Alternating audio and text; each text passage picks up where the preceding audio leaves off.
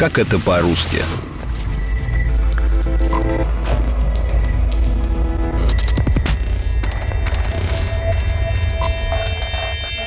Великих происшествий, сотни приключений и тысячи побед.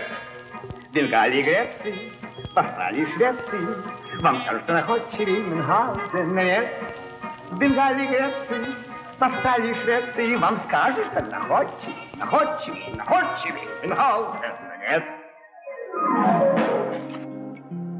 В советском мультфильме «Приключения Мюнхгаузена» главный герой пел о Греции, Финляндии, Уганде, Швеции и других странах. Их названия нам хорошо знакомы. Но вот откуда эти самые названия взялись? Привет, меня зовут Анна Глушенкова, а это новый эпизод подкаста «Как это по-русски», в котором мы разберем историю топонимов различных стран и народов –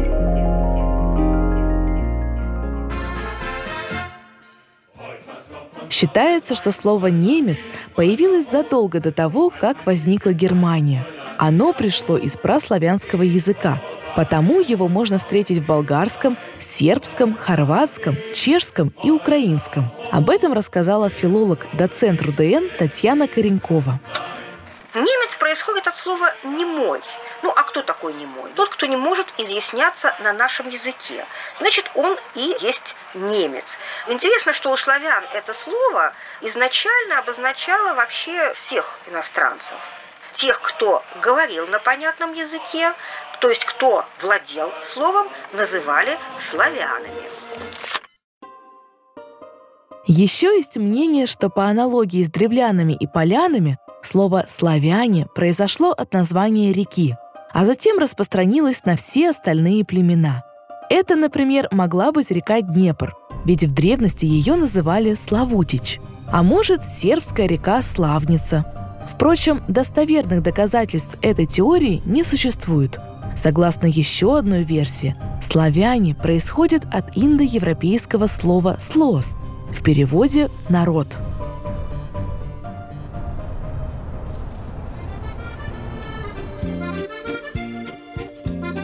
Самая большая по территории страна Западной Европы – Франция.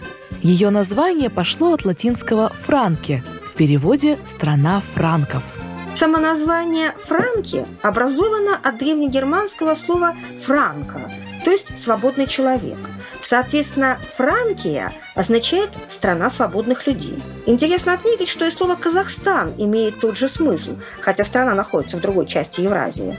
Самоназвание народа «казак», как и русское «казак», происходит от древнетюркского слова, которое означает «свободный», «вольный». Но вернемся к французам. В русский язык слово «Франция» попало через польский – до этого на Руси выходцев из Франции и Италии называли иначе – фрязи, фряги. Кстати, отсюда подмосковные топонимы Фрязева и Фрязина. Это были места, где московские князья разрешали селиться специалистам и трудовым мигрантам из романоязычных католических стран. Да, из той же Франции. Одной из самых маленьких стран Европы считается Люксембург – это понятно уже из названия. Оно происходит от более древней формы Люцленбург, где бург – крепость, а Люцлин – маленький. То есть Люксембург – это буквально маленькая крепость, замок. Точно так же с арабского переводится название страны Кувейт – городок или маленькая крепость. Страна пряностей и болливудских фильмов – это Индия – ее название происходит от слова «хинду». Так древние персы и греки называли реку Инд, а местных жителей называли индуи, то есть люди Инда. Между тем, официальное название страны на хинди – Бхарат в честь пришедшего 4000 лет назад с севера арийского народа Бхаратов. Рядом с Индией расположился Пакистан, Название страны тоже имеет свою тайну. Дело в том, что этот топоним, во-первых, авторский неологизм, а во-вторых, аббревиатура. Его придумал ровно 90 лет назад один из лидеров исламского движения в тогдашней британской Индии. Оно составлено из первых букв стран, где жили индийские мусульмане. Пенджаб, Афганистан, Кашмир, Синдх и Белужистан, Пакистан. Причем слово «пак» на пушту значило «чистый». Получалось в переводе «чистая страна» или «страна чистых людей». Британцы, уходя из бывшей колонии, разделили ее по религиозному признаку на две части – Пакистан и Индию, а Кашмир, третья буква в названии Пакистана, на столетие стал яблоком раздора между двумя независимыми государствами.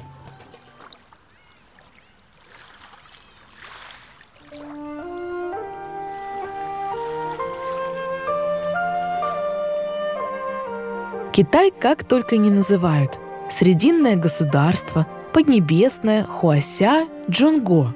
Сам же топоним Китай впервые встречается в русском языке в 15 веке. В записях писателя-путешественника Афанасия Никитина «Хождение за три моря».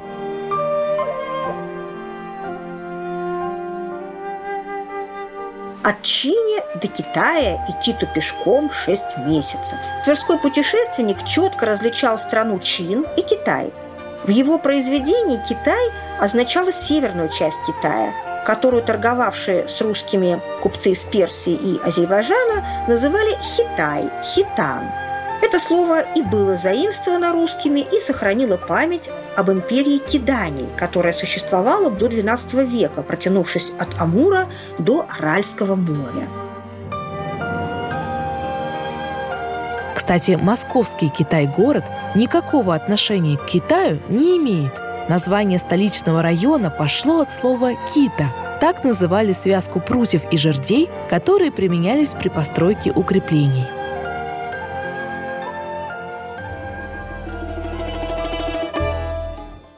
Еще Есенин писал «Гой ты, Русь моя родная». Откуда же взялось слово «Русь»? Единого мнения нет. По одной версии топоним связан с конкретной рекой Рось, правым притоком Днепра.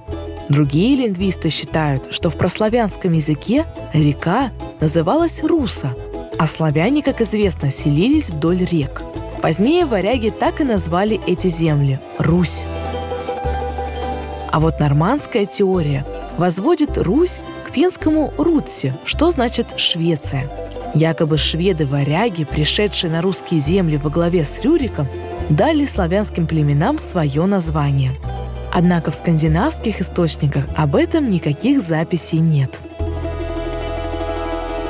Еще одна версия происхождения Руси – индоарийская. По мнению лингвистов, в слове есть индоарийский корень «рукса» – «руса», то есть свет светлый. Поэтому Русь можно перевести как «белая сторона». Топоним «Россия», как считают историки, стали использовать с конца 15 века, сперва только в светской литературе и документах русского государства.